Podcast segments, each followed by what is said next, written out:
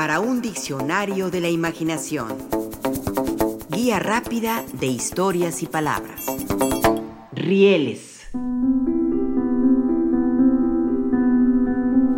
Escribe la inigualable Pita Amor. Como los rieles del tren unidos y separados, pero siempre sentenciados a llegar tarde al andén. Como el constante vaivén del tren por los encrespados cerros grises levantados, mi amor y el tuyo también corren paralelamente, corren fugitivamente, corren juntos, divididos, separados, pero unidos, corren hasta el mar quebrado, mar sin olas, desolado.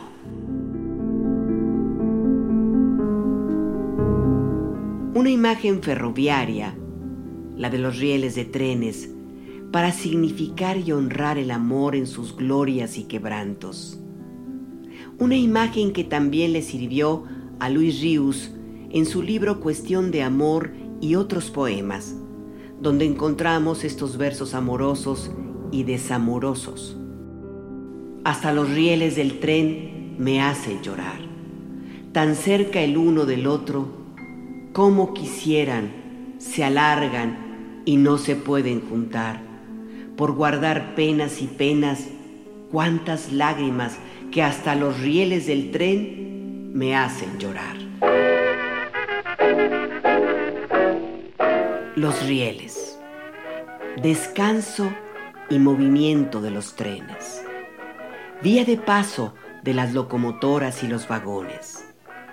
Sobre rieles transcurre la película La General con el genial Buster Keaton. Y sobre rieles también la historia de los Hobbes, esos trabajadores migratorios que en los Estados Unidos buscaban trabajo de un lado a otro, transportándose encima de los techos de los trenes por la aventura y por pobreza incapaces de poder pagar su pasaje. Sobre rieles, una historia parecida, la de la bestia, como ha sido llamado el tren de los migrantes latinoamericanos que viajan en busca del sueño estadounidense. Sobre rieles se conquistó finalmente el oeste norteamericano. Sobre rieles, Porfirio Díaz quiso traer progreso a México. Sobre rieles se hizo una parte de la Revolución Mexicana. Sobre rieles literarios transcurren dos buenas novelas mexicanas, José Trigo, de Fernando del Paso, y El tren pasa primero, de Elena Poniatowska. La palabra riel, leemos en el diccionario, viene del alemán Riegel, a través del catalán riel, y se define como una barra de hierro o lingote en bruto en forma de doble T, usado generalmente para la construcción de las ferrovías del ferrocarril. En sus minucias de lenguaje, José G. Moreno de Alba explica que en el español mexicano las barras de hierro sobre las que rueda el ferrocarril se han llamado siempre rieles, palabra de gran vitalidad, pues incluso da origen a voces derivadas como rielero, el que trabaja en los servicios del ferrocarril. En el diccionario de la Real Academia del Español, la primera acepción de riel es barra pequeña de metal en bruto. La segunda, carril de una vía férrea. No cabe duda de que en el español europeo de siglos pasados se empleó la voz riel con el primer significado, como lo prueba el siguiente texto de Luis Sarabia, publicado en 1544. La buena plata vale como buena plata y el oro bueno por buen oro, mas no vale como moneda, sino como riel de oro o de plata. Y agrega José G. Moreno de Alba. Carece de vigencia esta primera acepción en el español europeo moderno. En el mexicano, la borriel no parece haberse empleado con el sentido de barra pequeña de metal en bruto. desde finales del siglo XIX, su significado en el español mexicano es el de carril de una vía férrea. Dice José G. Moreno de Alba que la palabra riel se ha usado desde siempre en México. Y no le falta razón. Nos ahorramos las variantes de este término, que sí empezaron a usarse en España. Y es que hacia 1829, en los inicios del ferrocarril, el idioma español tuvo que adaptarse a las palabras provenientes del francés e inglés y relativas a la jerga ferrocarrilera. Por ejemplo, empezó a usarse la expresión camino de hierro y más específicamente camino de hierro con carriles para designar a las vías del tren. El término carril era el más usado para lo que hoy denominamos rieles. De ahí que todavía sigamos utilizando la palabra ferrocarril. También de ahí viene el término de descarrilar, que es cuando un tren se sale de su rumbo, es decir, de los carriles o rieles por los que se mueve. A los carriles asimismo se les denominó barrotes de hierro y en algunos casos, para ser más específicos, barrotes de hierro para formar las líneas.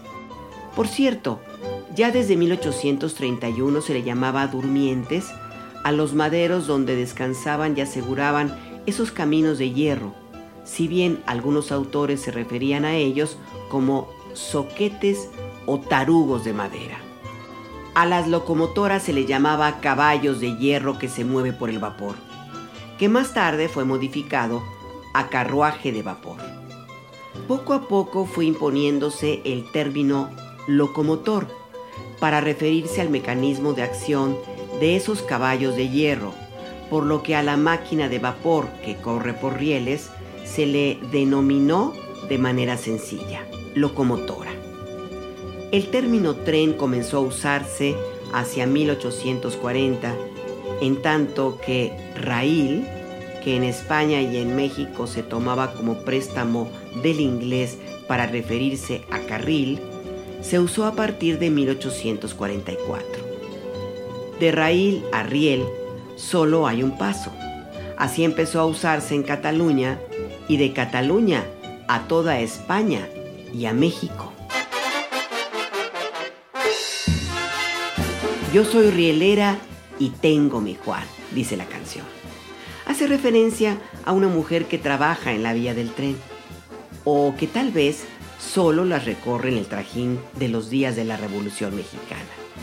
En otra parte, una de sus estrofas dice, Si porque me ves con botas piensas que soy militar, soy un pobre rielerito del ferrocarril central. Y hay que añadir que en el corrido El ataque de Celaya, recogido por Vicente T. Mendoza, se canta a los preparativos guerreros de los soldados de Pancho Villa, donde unos tiraban balazos y otros quitaban el riel.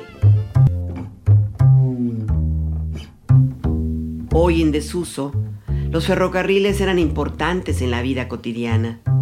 Muchas cosas sucedían alrededor de los rieles.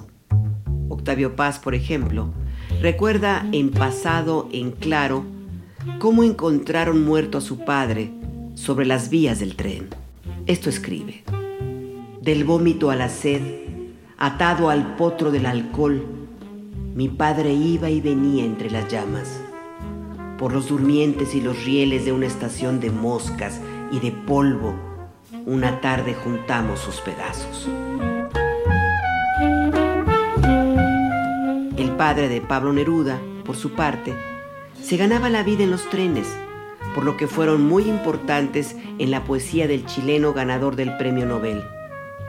En su oda a los trenes del sur, esto dice, trenes del sur, pequeños, entre los volcanes, deslizando vagones sobre rieles mojados por la lluvia vitalicia entre montañas.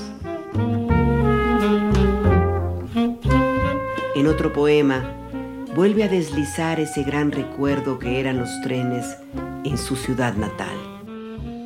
Ahora bien, en lo largo y largo de olvido a olvido, residen conmigo los rieles, el grito de la lluvia, lo que la oscura noche preserva.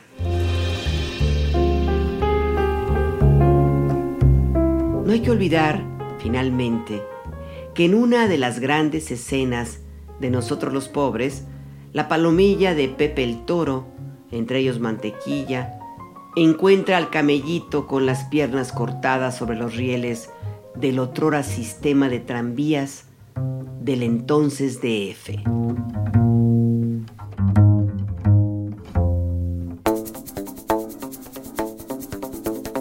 Participamos en este programa Juan Ramírez, Rafael Méndez, María Eugenia Pulido, Mauricio Carrera y Pilar Muñoz.